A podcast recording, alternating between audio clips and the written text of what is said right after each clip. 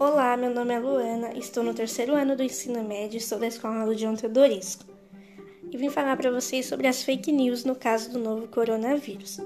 A pandemia do Covid-19 e as fake news estão andando de lado a lado. Notícias falsas estão sendo divulgadas diariamente nas redes sociais e as pessoas, por não terem um conhecimento sobre, acabam compartilhando essas notícias. Uma das fake news mais compartilhadas sobre o caso do novo coronavírus é em relação ao medicamento hidroxicloroquina, que, segundo a mensagem, seria o remédio para a cura do vírus.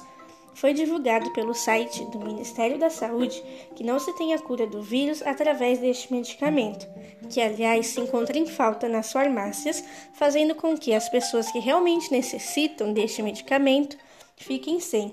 Devemos nos precaver, não confiar em tudo que lemos e ir atrás de fontes confiáveis para nos mantermos informados no meio desta pandemia.